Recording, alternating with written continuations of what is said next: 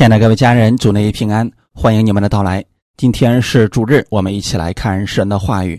今天我们来看《列王纪上》十七章一到七节。我们分享的题目叫“神人以利亚的信心”。我们先来读一下《列王纪上》十七章一到七节。激烈寄居的提斯比人以利亚对亚哈说。我指着所侍奉永生耶和华以色列的神起誓：这几年我若不祷告，必不降露不下雨。耶和华的话临到以利亚说：“你离开这里，往东去，藏在约旦河东边的基利溪旁。你要喝那溪里的水。我已吩咐乌鸦在那里供养你。”于是以利亚照着耶和华的话。去住在约旦河东的基利溪旁，乌鸦早晚给他叼饼和肉来，他也喝那溪里的水。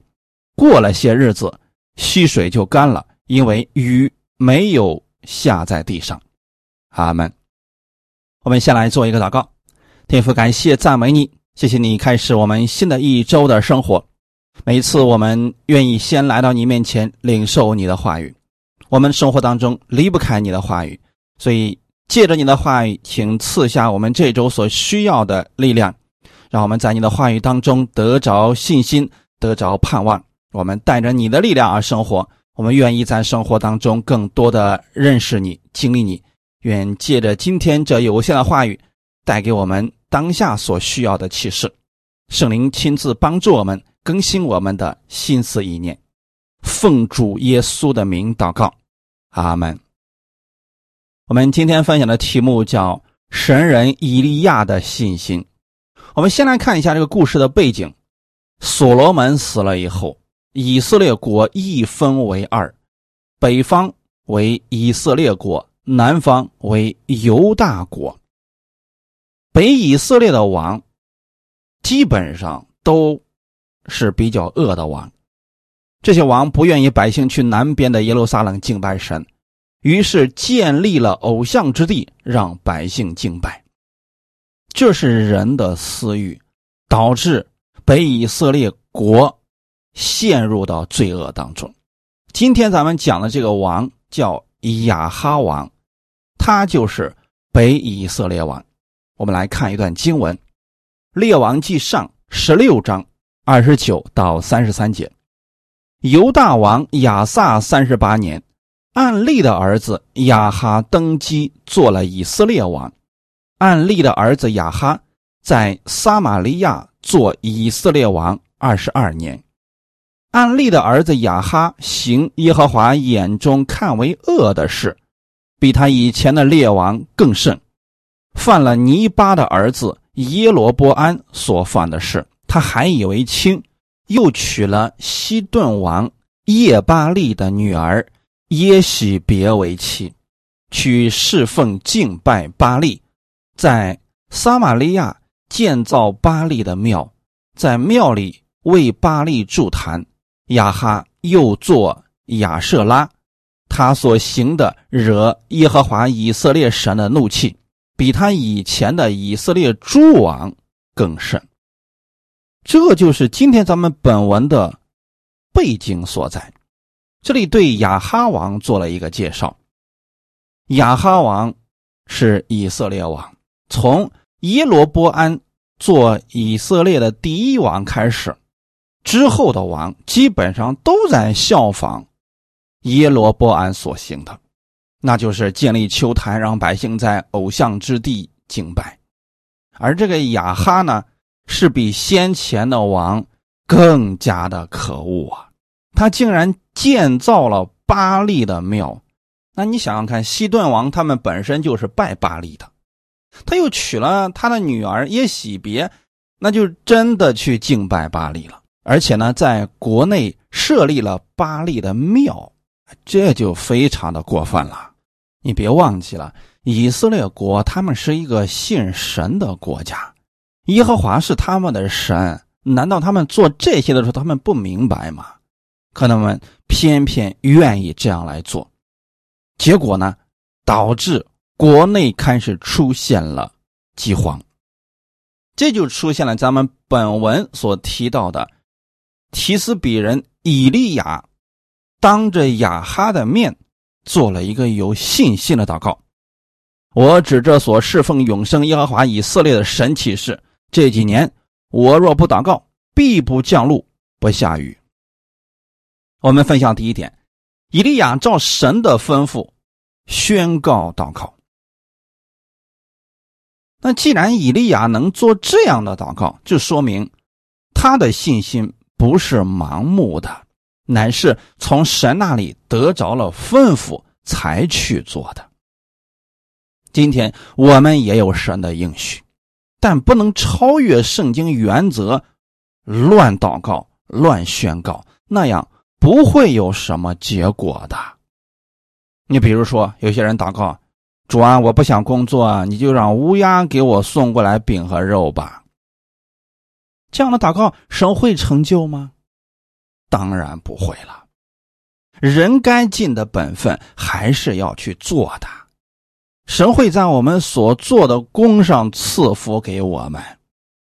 阿门。因为以利亚那个时候的事情，它是一个特殊的时期，是亚哈王。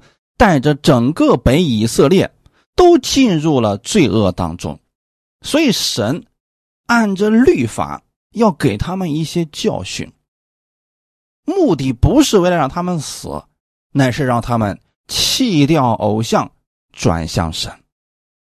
所以以利亚这样的宣告是神让他去做的，阿门。而且这个宣告呢，我们看出来非常的简单。我指着神的名起誓，这几年我若不祷告，必不降露，不下雨。结果这个事情就这样成了。弟兄姊妹，今天我们不要随随便便的去超越圣经啊，想改变时间呀等等这样的祷告。我们应该顺从神的这些法则，在其中的时候，我们遇到困难了，我们向神祷告。向神求智慧，比如说身体上有疾病，我们可以祷告奉主耶稣的名命令这个疾病离开。如果说你没有这么大的信心，那你也可以主啊，你给我预备一个非常专业的医生，或者你在吃药的时候也可以祷告奉主耶稣的名，增加这个药效，去掉这里面的对我不好的一些东西，让我的身体能够吸收这些药粉，能够迅速的恢复。这都是我们。信心的不同程度都是可以去做的，他们。就是说这些呢，在圣经上都是有应许的，是符合圣经的原则的。你比如说，我们祷告让神医治我们，本身神就是乐意医治我们的神呐。可如果你今天祷告，主啊，我祷告这个天就三年零六个月就不下雨了，你这样祷告不会有任何的结果的。因此，我们要明白神的心意。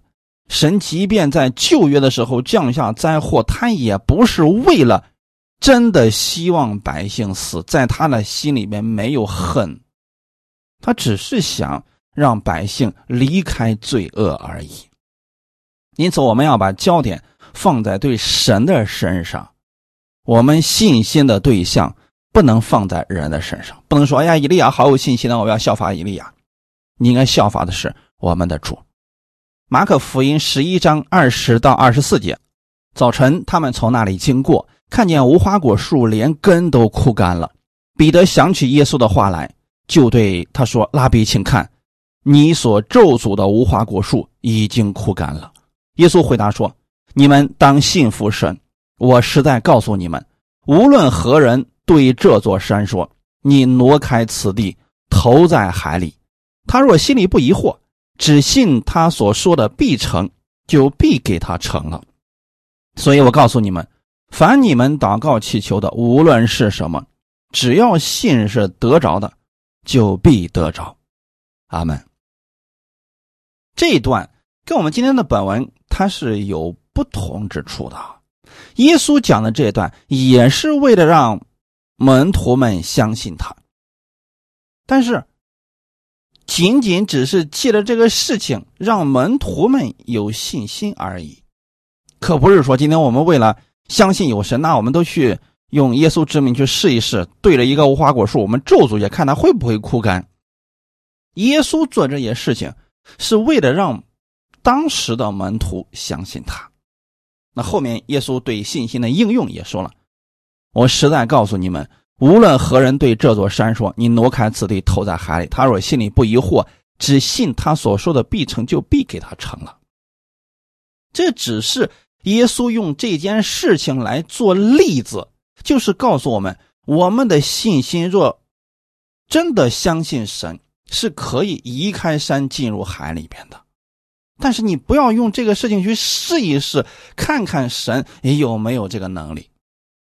重点不在挪山，而在我们心里不疑惑。所以我们一定要抓住这个重点啊！只信他所说的必成，就必给他成了。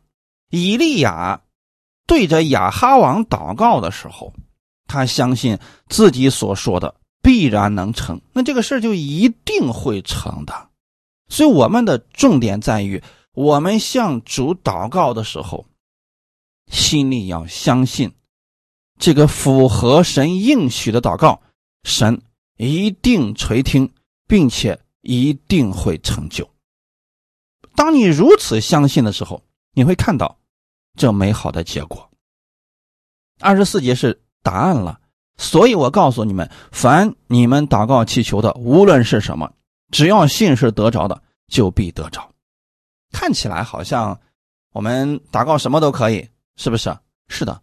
可是他有一个原则，就是你需要明白耶稣的心，在耶稣的心里边，他没有恨。那如果说人们抛开耶稣、抛开圣经的原则，这样去祷告，那就祷告我的仇敌今天都去世，然后他们都出现意外等等，这个神不会成就的。所以我们要明白的是天父的心意。他究竟是什么样做事的原则？在这种原则之下，你祷告神绝对会给你成就的。比如说，你为一个灵魂祷告，主啊，你让他的心能够打开，让他能够认识你，这是神特别乐意我们去做的事情啊。然后我们为一个灵魂祷告，为一个人的身体祷告。为某一个人，他现在软弱了，我们为他祷告，神都是愿意成就这些事情的，因为这些事情是对别人有益处的，而且不是为了我们的私欲。就拿今天我们读的这段经文，以利亚祷告天不降下雨，不是为了彰显自己的私欲，或者说显出自己特别有能力，他是在执行神的吩咐，目的是希望。亚哈能够回头转向神。如果我们真的明白这份心的时候，我们为别人祷告，就是出于神的爱去爱他们，也是希望有一些人能够转向神。那神是乐意垂听我们这样的祷告的呀。今天咱们所讲的是亚哈犯罪，并且呢带着百姓一起进入罪恶之中，还有他的妻子耶喜别。杀害了国中的先知，这北以色列国已经听不到神的声音了，所有反对的声音都被他们给消灭了。这个时候，神才差遣以利亚警告亚哈，是希望他悔改，离开恶道。我们一定要明白神的心意啊，降下灾祸。绝不是神的心意。如果说一开始先知跟他所讲的，他能听进去，就不会有后面这些事情了。神不愿意用这种方式去管教他的百姓了。神是乐意赐福给我们的主啊。透过这件事情，我们看到以利亚相信神，他祷告了一次之后。并没有每天重复这个事情，那有些人就问说：“那你说我们祷告，我们到底是祷告一次呢，还是祷告多次呢？如果说我不停的祷告，是不是我就对神没有信心了呢？不是这样的，这取决于我们对神的相信。如果你向神祷告一件事情，你祷告完了，心里不再有忧愁，你确信神已经。为你这事儿成就了，只是现在你还没有看到结果，但你相信神已经成就了，脸上不再有愁容，心里不再有忧愁了，这个事儿就可以了。那如果说你祷告一次之后呢，心里依然还担心，神到底有没有听到啊？啊，神到底愿不愿意为我这个事情成就啊？你心里还有担心，还有疑惑，那就继续祷告，直到你心里边不再疑惑，确信神已经成就了为止。所以说，关键不是次数，是这个人是否相信神已经为他成就了。以利亚非常相信，所以他对着亚哈祷告一次之后，没有再重复这个事情。之后呢，神就让他离开。在今天本文所读的二节到七节，耶和华的话临到以利亚说：“你离开这地，往东去，藏在。”约旦河东边的基利溪旁，你要喝那溪里的水。我已经吩咐乌鸦在那里供养你。于是以利亚照着耶和华的话，去住在约旦河东的基利溪旁。乌鸦早晚给他叼饼和肉来，他也喝那溪里的水。过了些日子，溪水就干了，因为雨没有下在地上。你有没有发现，以利亚他对神非常的相信，神让他。往东边去，藏在约旦河东边的基利溪旁，他就去了。所以，我们不能乱用这个信息啊。那有些人根本就不懂一些国情啊，在某些时期呢，实际上是要隐藏自己的。他们说啊，我们是神的百姓，我们凭什么隐藏自己？我们要啊，放胆的去讲道。结果出现了逼迫，出现了问题。这说明什么呢？没有智慧，他不懂得神的。信心运行法则，以为自己是有信心，实际上是没有智慧而已。就像以利亚一样，这么有能力的一个人，你藏什么呀？是不是啊？我就天天在亚哈旁边晃悠，他又能把我怎么样呢？这个可不是信心的应用啊！这很明显，这就是对神不相信了。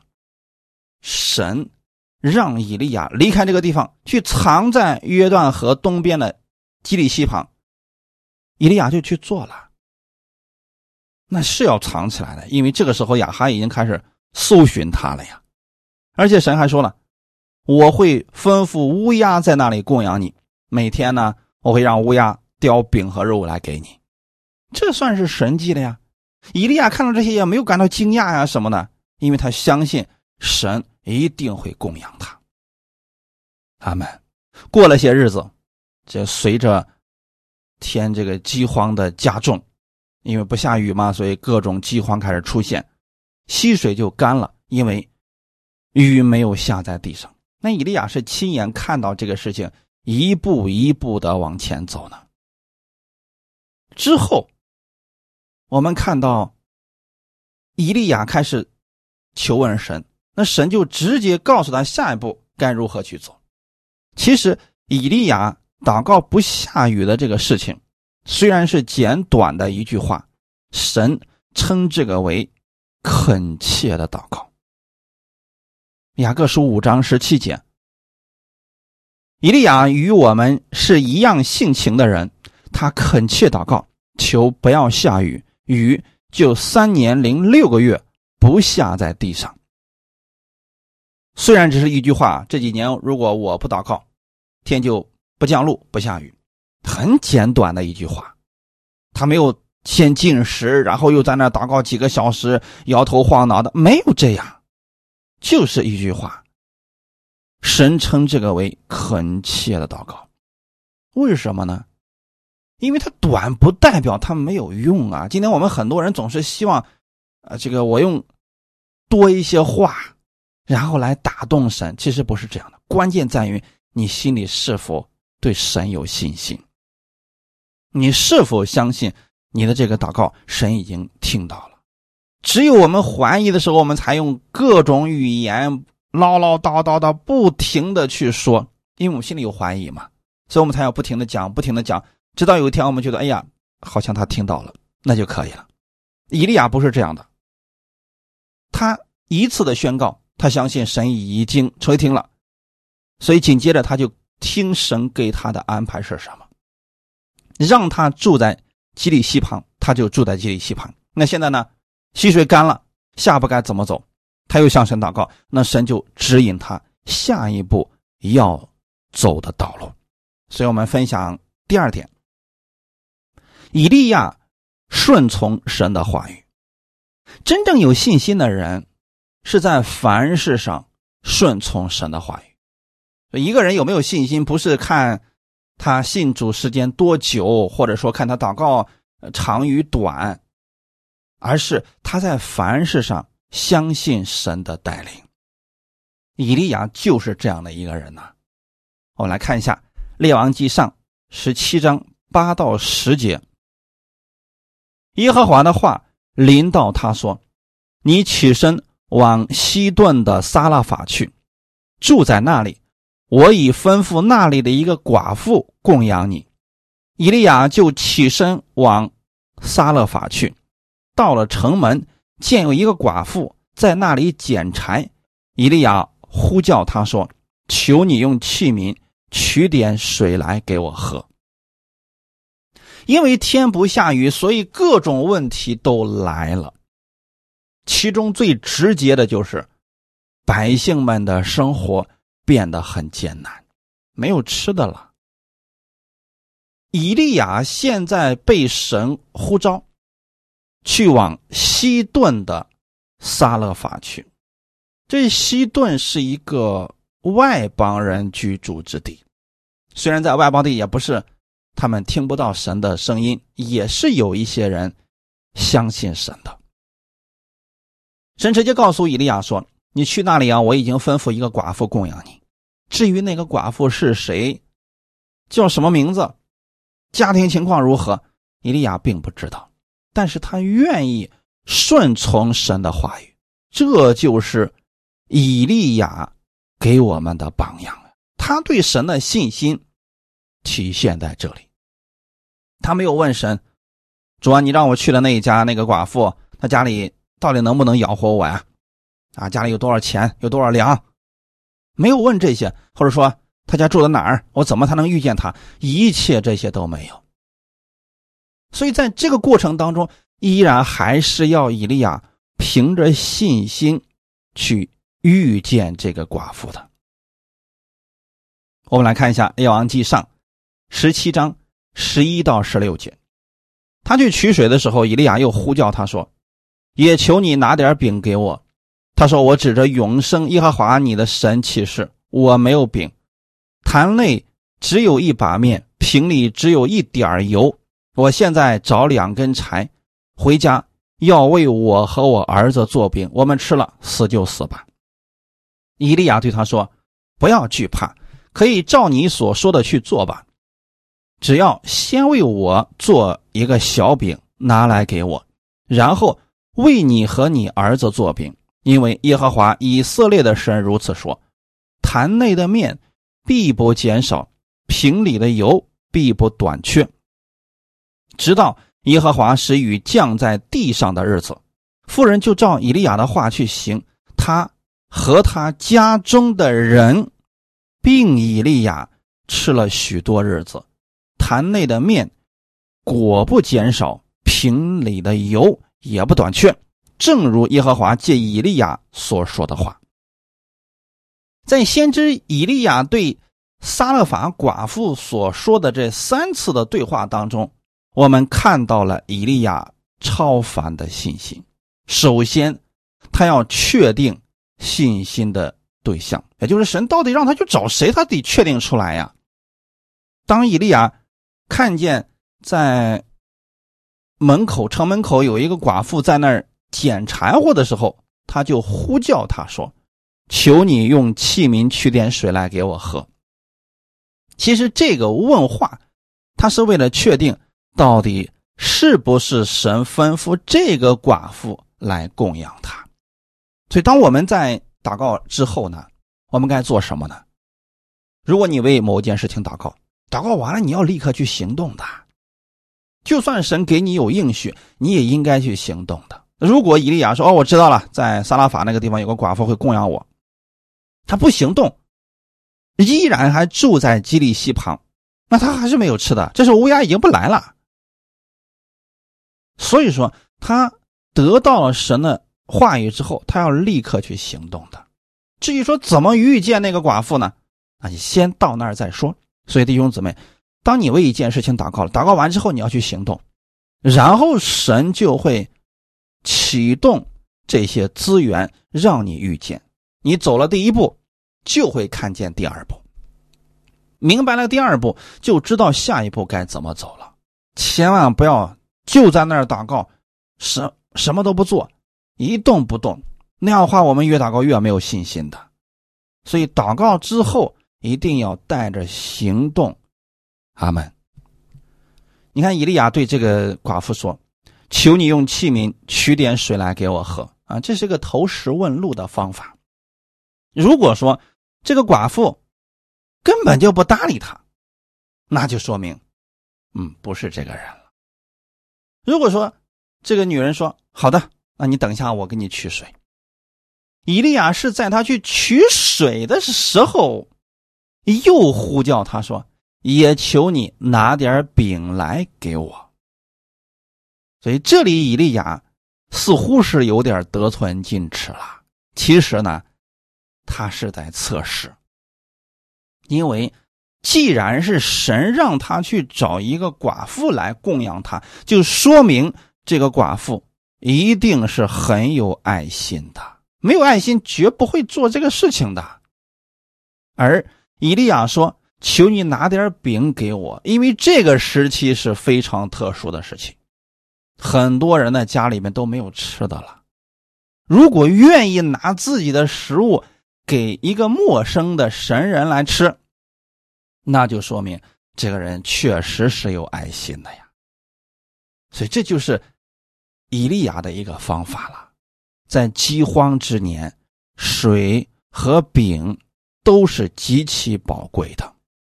然而，面对如此的请求，撒勒法的寡妇没有拒绝，只是说呢，他诚实的。说明了他当时的窘境，当时他面临着两个难处。第一就是，确实情况不太乐观，坛内只有一把面，瓶里只有一点油，可以给他做一块饼，但是现在呢，是我就想着说，我捡两根柴回去，就把仅剩的这点面。和这点油做一个饼，然后我和我的孩子之后就没有了。他把自己的难处确实的告诉了伊利亚，并且呢，即便现在给了伊利亚，后面也帮不了他，因为就这点可能吃了这顿，下顿就没有了。他们想的是，我们吃了死就死吧。面对撒勒法寡妇的绝望，先知以利亚以神的信心来鼓励他，兼顾他。所以这个时候，我们看到以利亚的说话啊，首先是不要惧怕。我们很多人在面临到难处的时候吧，都会惧怕呀，因为我们生活在这个世界上。我们很容易眼睛就盯着当下的处境了，比如说有疾病的人，他会常常把眼目定睛在自己的疾病上。哎呀，怎么还没好啊？看起来怎么好像更严重了呢？在困难、在低谷当中的人，就会把自己的眼目常常定睛在自己的问题上，结果这个问题是越看越愁，越看好像问题越严重。这个时候，心中就。产生了惧怕。以利亚其实跟他们面临的是同样的问题，但是以利亚定睛在神的身上，他对这个撒勒法的寡妇说：“不要惧怕。”意思是，我们还有一位可以仰望的主，就算当下的环境不是很乐观，但是我们不要惧怕，我们要把这困难交给神。要仰望他，对他要有活泼的盼望。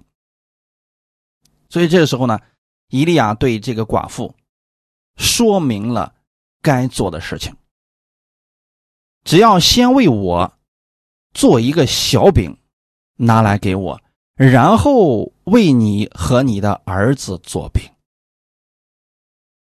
当这个撒拉法的寡妇说明了自己现在粮食很紧缺的情况之下，以利亚首先告诉他不要惧怕，因为我们相信的有这位主。其次，告诉他当如何去行。你可以拿现在的面和油去做一块饼，只是要先拿来给我，然后再为你儿子做饼，这是有一个先后的次序啊。这里显明了一个优先的次序是先献给神。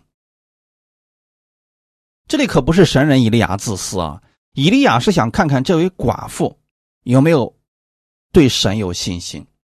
如果说他对神有信心，他必然会听从自己的话语，要不然啊，以利亚是帮不了他的。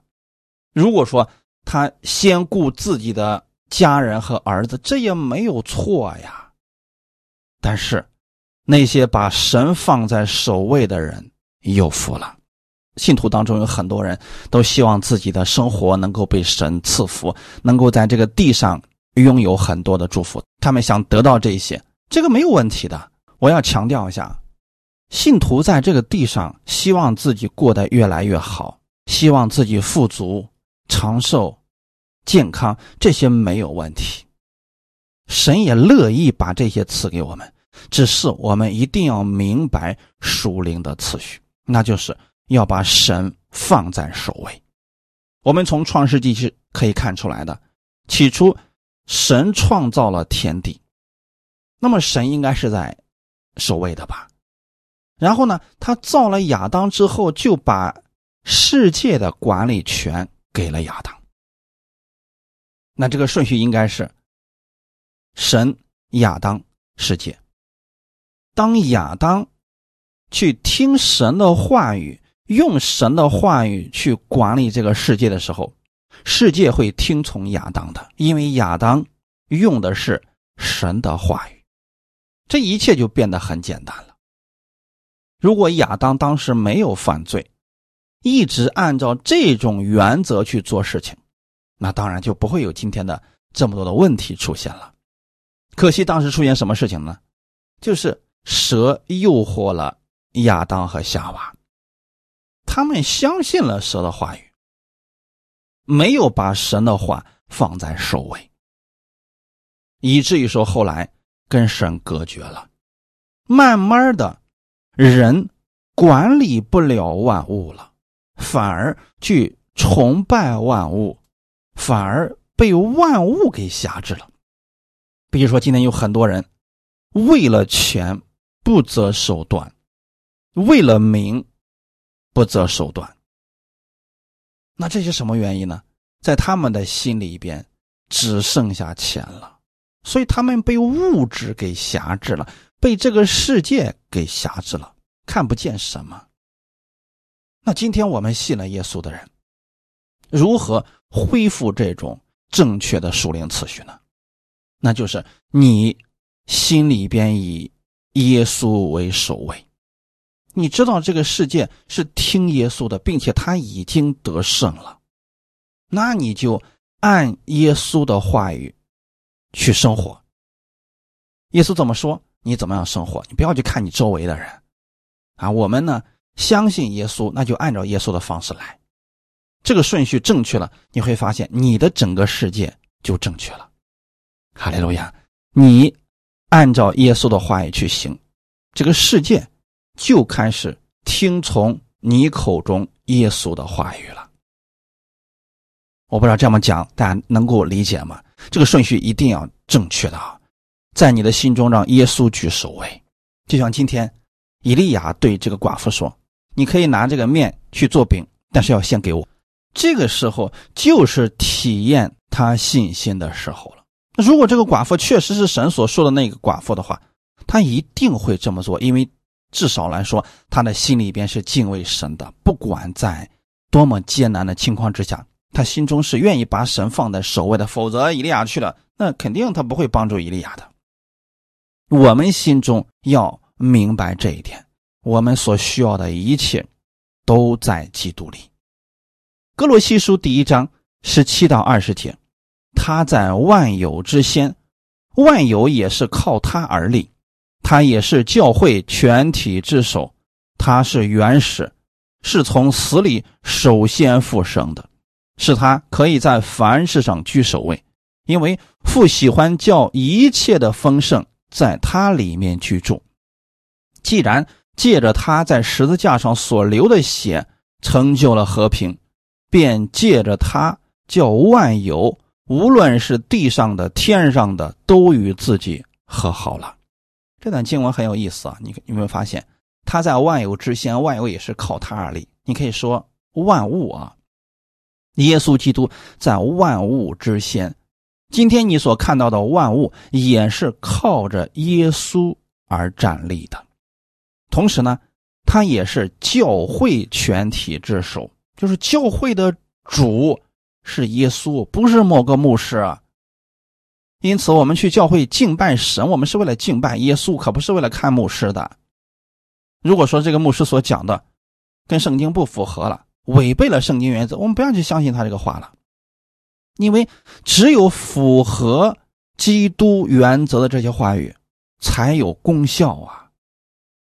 啊！如果有人天天定罪于你，说你是什么呃罪恶的人，天天指出你的罪，耶稣不做这个事情。既然他做了，那给你带来的一定没有什么好处的，可能会让你产生内疚、自责、定罪。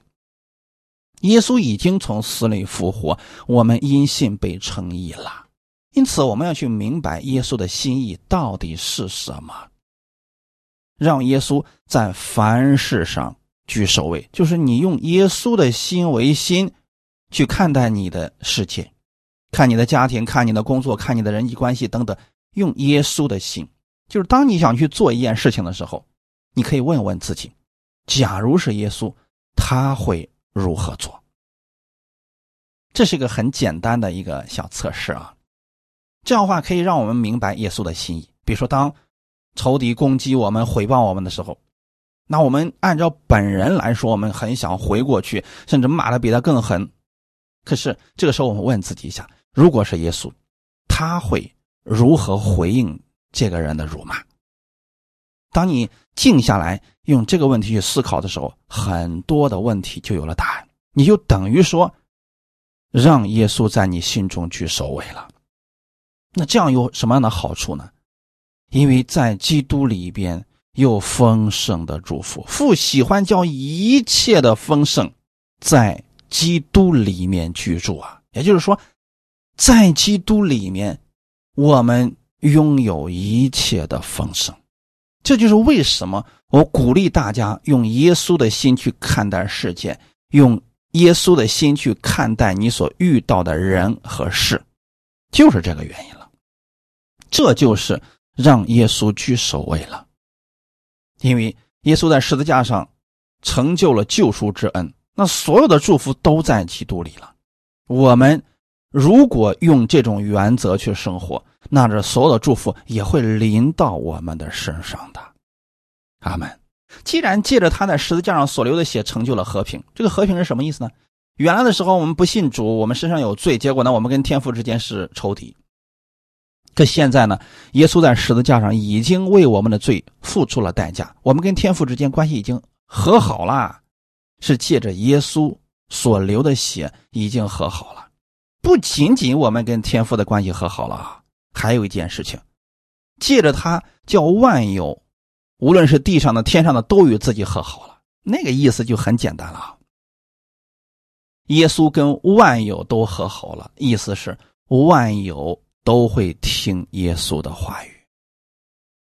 这就是为什么你们看耶稣在传道期间。他能够平静风浪，洁净大麻风病人，能够有五柄二鱼的神迹，有很多都是自然世界里边的东西。但是耶稣能做到这一点，就是因为他与世界和好了。那世界是听耶稣的呀。既然是这样的话，我们只要让耶稣在我们心中居首位，其他的所有的祝福。就会自动的跟随我们了。可世人不是这样的呀，世人总是去追求祝福，哪个地方挣钱他往哪儿去啊，哪个地方有好事，他往哪儿去？你发现很多人根本追不上的，你不如让好事来追随我们，我们跟随耶稣就可以了，这就非常简单了。当我们追随耶稣的时候，世界跟随我们，就会有神迹奇事不断的发生，好事也会不断的临到我们的身上了。你会越信越喜乐的。哈利路亚。好，我们回到今天的本文。当以利亚对这个寡妇说：“你先做一块饼给我，然后再为你的家人做。”我们不知道这个寡妇家里剩多少面，如果给了。以利亚做一块饼之后，还能不能让家里其他人吃饱？这都是个问题。但以利亚就提出了这样的条件，后面紧跟着给了他一些信心的话语。因为耶和华以色列的神如此说：“坛里的面必不减少，瓶里的油必不缺短，直到耶和华使雨降在地上的日子。”这个话可是一个预言呀，这是需要用信心来领受的呀。如果这个寡妇不是神所预备的那个寡妇，她一定不相信。呵，你这不就骗我了吗？你还告诉我啊，我先做一块饼让你吃了，剩下的我再让我家人吃，而且还告诉我面不会减少，油不会短缺，这种事怎么可能会发生呢？如果他不信神，他绝不会看到后面的神迹。所以弟兄姊妹，我们今天跟耶稣的关系其实就是相信。你相信他吗？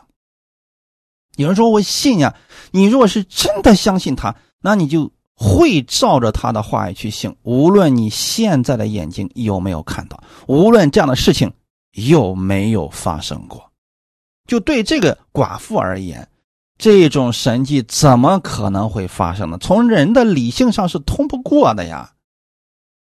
就剩那么一把面了，一点油了，你告诉我做了饼之后，这里边不会减少。这怎么可能？过去没有，我身边也没有这样的神迹啊！你知道我们很多人的信心是怎么建立的吗？他到教会当中，因为他身体上有某种疾病，哎，教会当中正好有一个人做见证，说自己也是某种疾病，祷告之后呢，神医治了他，他马上就有信心了。哎，他与跟那个人交流，你是怎么祷告的？这种方式固然能给人带来一些帮助，但是不是最直接的帮助。我们应该怎么去理解这件事情呢？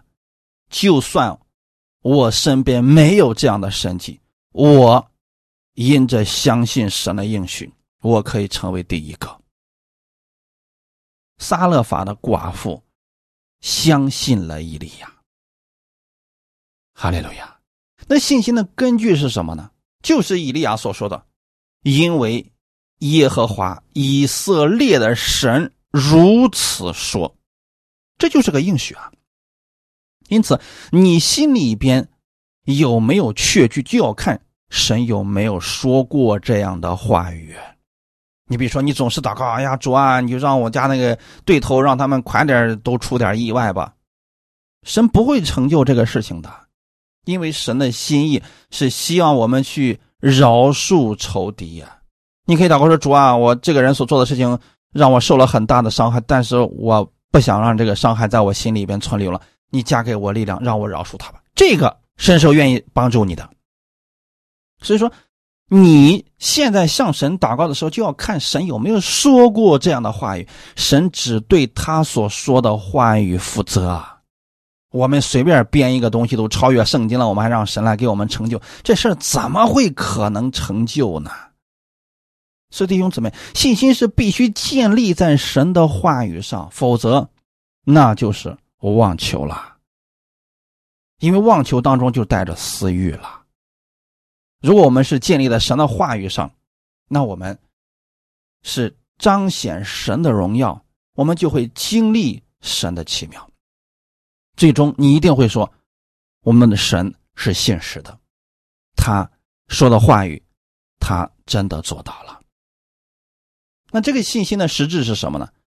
就像以利亚所说的：“坛内的面必不减少，瓶里的油必不缺短。”这两个“必”体现了以利亚对神完全的相信。那为什么我总是鼓励大家，你们一定要去经历这位神？只有你们自己经历这位神了，你给别人讲的时候，你就会使用“必然”这个词。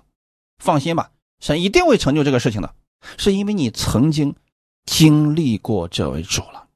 如果你不曾经历过主，你所听到的都是别人所说的。别人问你说：“真的吗？”你说：“真的呀。”那你确定吗？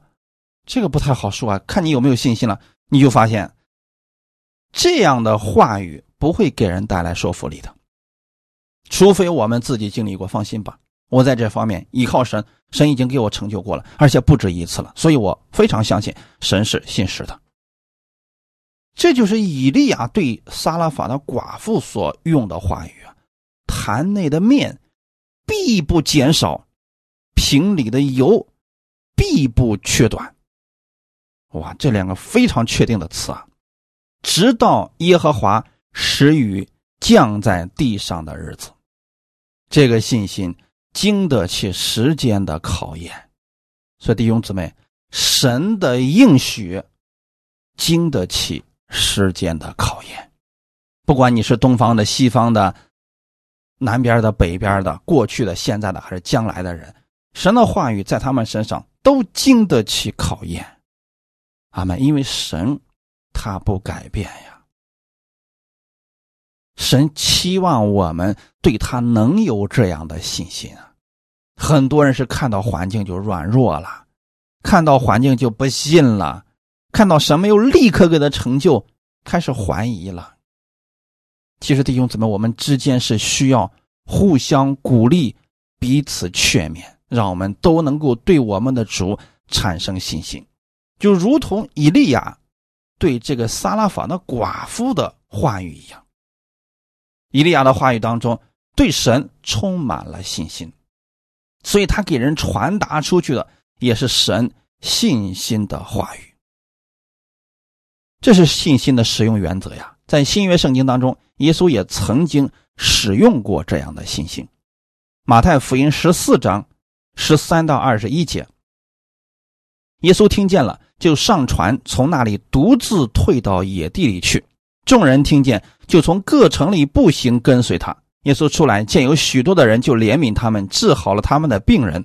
天将晚的时候，门徒进前来说：“这是野地，时候已经过了。”请叫众人散开，他们好往村子里去，自己买吃的。耶稣说：“不用他们去，你们给他们吃吧。”门徒说：“我们这里只有五个饼，两条鱼。”耶稣说：“拿过来给我。”于是吩咐众人坐在草地上，就拿着这五个饼、两条鱼，望着天祝福，掰开饼递给门徒，门徒又递给众人。他们都吃，并且吃饱了，把剩下的零碎收拾起来，装满了十二个篮子。吃的人除了妇女孩子，约有五千。这是五饼二鱼的故事，相信很多人都已经非常的熟悉了。在这里，我们要看见一个原则，什么样的原则呢？就是耶稣独自退到野地里去祷告了，但是众人呢？一直跟随他，所以耶稣在那里讲了一天的道。天快要晚了，就是晚上都到了，快。这个时候呢，大家都饿了，可能从野地回到他们自己的家里，路程不近呐。就在这个时候，门徒们能想到的方法是，叫众人散开，他们好往村子里去。自己买吃的，这个方法管用不管用吗？很明显不管用。五千个人，当时还不算妇女还小孩你现在让他们回去，能有这么多卖吃的了吗？很明显没有。所以说，在这种情况之下，耶稣实行了五饼二鱼的神迹，可不是说，任何时候耶稣在城里边讲道也是。讲完了道，然后拿出五个饼两条鱼就变出来让大家吃饱了。你发现没有？所以说我们要明白神的这个原则。耶稣如此做是顾念这群百姓当时的实际情况。他们确实让他们回去买东西不太实际了，因为这么多的人到村子里面去不一定买到吃，那可能有很多人就饿了，出现各式各样的问题，所以神才施行神迹，变了五饼而已。有没有发现耶稣传道三年多以来，也就两次而已嘛？如果耶稣有这个能力，他每次都变，那不更好吗？大家不是更有时间去听到了吗？没有，这就是属灵的原则，也是信心的使用原则。他们，你比如说，你家里边明明有吃的，好了，你现在祷告，主啊，你就让我家里的面不会减少，让我瓶里的油也不减少。你说这种祷告现在就不实用了啊。特殊的时期，神因着爱人的缘故施行了这种神迹。那在这里有一个问题是什么呢？难道耶稣不能直接变出饼吗？当然也可以。但他为什么没有做呢？因为这不是信心的原则。如果当时耶稣直接变出饼来，那么其他人去效法耶稣的这个信心的时候，恐怕很多信徒都会变得贪得无厌了。所以这里让一个小孩子拿出了他仅有的五个饼、两条鱼，耶稣就用他们手中所献上的，成就了神迹。还是需要人有献上的，这是信心的原则呀。说很多人总是自己什么都不想干，然后去等着天上掉馅饼，让乌鸦过来给他叼饼。这样的人在当今这个社会当中，一定会变得非常的贫穷的。所以我们要明白这个原则啊。再来看一下下面一个神迹，就这个事情过去之后呢，寡妇的儿子突然去世了。那这个时候呢，这个寡妇啊就信心软弱了呀，说：“哎呀，你为什么来到我家呢？让神想起了我我的罪呢？让我家的孩子死了。”这里有一个问题啊，如果以利亚没有来，他和儿子会死吗？会，他们也不会去埋怨神。现在呢，以利亚来了，确实神彰显了神迹。他家里的面和油都没有减少，现在有吃的了。结果儿子出现了问题，他反而觉得是神故意在找他的罪。你有没有想过，人的想法其实有时候很奇葩呢？神都能供应你吃的喝的，难道会让你的儿子死吗？很明显，这个是不对的啊。包括以利亚的那个说法，其实也是不太正确的啊。我的神呐，你看。我寄居在那寡妇家里边，你就降祸于他，是他的儿子死了吗？我们看到当时的以利亚虽然是神人，但他依然活在律法之下的，所以他认为这个灾祸也是神降下来的。我们今天不要如此来信了，神不会降下灾祸是他的儿子死的。至于他的儿子死的可能是其他的一些原因。总之呢，出现这个问题之后，我们如果找不出原因，不要去使劲的找原因，不如交给神。祷告就可以了。耶和华应允以利亚的话，使孩子的灵魂仍入他的身体，他就活了。经过这事之后吧，这个妇人是觉得，伊利亚你真的是神人啊！神借着你说的话，全都是真的了。所以说，不管我们遇到什么事情，尽管向神祷告啊，不要去怀疑。之所以记载这个寡妇的这件事情，是让我们知道，任何人都有软弱的时候，但我们要把目光转向神，他就能解决我们的问题。彼得前书第一章三到七节：愿颂赞归于我们主耶稣基督的父神，他曾照自己的大怜悯，借耶稣基督从死里复活，重生了我们，叫我们有活泼的盼望，可以得着不能朽坏、不能玷污、不能衰残。为你们存留在天上的基业，你们这因信蒙神能力保守的人，必能得着所预备到末世要显现的救恩。因此，你们是大有喜乐。但如今在百般的试炼中，暂时忧愁，叫你们的信心既被试验，就比那被火试验仍然能坏的金子更显宝贵，可以在耶稣基督显现的时候得着称赞、荣耀、尊贵。阿门。遇到末世的时候啊，确实，信耶稣的人会有许多的问题。越到末世的这个世界会有稀奇古怪的各式各样的问题，但我们要把目光放在耶稣基督那里，他是信心的创始成终者。我们要对神有绝对的信心，因为对他，我们应该有活泼的盼望。他已经从死里复活，重生了我们呀。因此，我们要在基督里面有活泼的盼望，这样就可以得着那不能朽坏、不能玷污、不能衰残的天上的基业了。也就是说，不管世人怎么样抱怨，我们要对神有信心。要在各样的环境当中充满喜乐，因为神给我们所预备的一定是最好的结局啊！就算是在百般的试炼当中暂时忧愁，也就是说，确实我们看到困难来临了，一些不好的事情临到，我们会忧愁，但是不要一直忧愁，要转向神，把你的目光转向神，你就有信心了。信心被试验之后，我们就会得着称赞、荣耀、尊贵。所以这是神给我们的，借着今天以利亚的事件，让我们效法以利亚的信心。他对神在任何环境当中都没有放弃，反而去鼓励这位撒勒法的寡妇去依靠神。我们也可以如此，我们领受信心，也可以鼓励我们身边的人，让他们拥有活泼的盼望。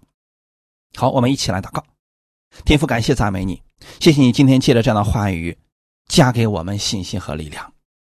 当我们回顾四周的时候，我们发现我们周围有很多人都在忧愁当中，都在无望当中。但我们不一样，我们是属神的百姓，我们有神的保护和供应，因此我们愿意把我们的目光放在天上，放在主耶稣基督那里，因为在你里边有一切丰盛的祝福。新的一周开始了，无论我往哪里去，我相信。你已经给我预备好了祝福，我要靠着我手中所做的去领取你给我预备的。每一天，我愿意在生活当中经历你的美好和同在，请你赐给我智慧和能力，让我的生活当中更多的认识你，经历你的美好，也赐给我祝福，让我成为这祝福的管道，去帮助我身边的人，让他们能够认识你，也能够把目光转向你。一切荣耀都归给你。奉主耶稣的名祷告，阿门。